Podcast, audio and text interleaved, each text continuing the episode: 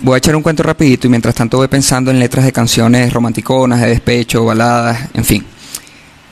A los 31 años, un escritor que se llamaba John Kennedy Toole se suicida porque su novela no fue publicada. Varias editoriales la rechazaron. Esa misma novela, 10 años más tarde, su madre la agarra y va a las editoriales, insiste y finalmente es publicada. Esa novela terminaría ganando el premio Pulitzer, pero este señor no pudo ver nada de esto porque se suicidó.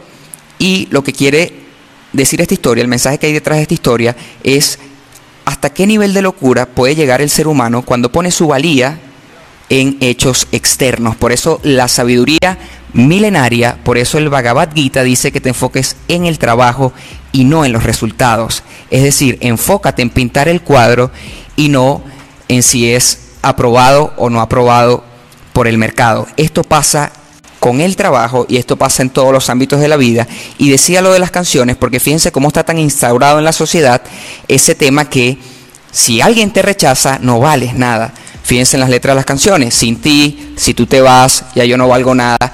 Y pónganse a, buscar varias canciones que, que sé que lo van a hacer cuando escuchen otra balada y verán que está instauradísimo ese tema y por eso cuando una pareja termina, hay tanto drama de lado y lado, o por lo menos de un lado, y por eso es que es tan común ver en conversaciones como que, oye, ¿qué le gustará esta chama? ¿Qué debería hacer? Y entonces ahí uno busca la validación afuera y por eso el rechazo duele tanto. Entonces, tanto buscar el aplauso como temer al rechazo te impide realmente transmitir tu esencia, transmitir tu arte.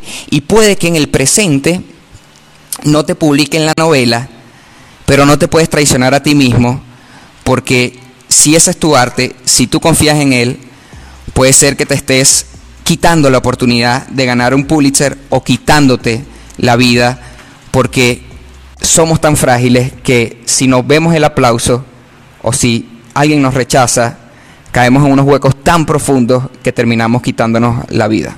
Chao.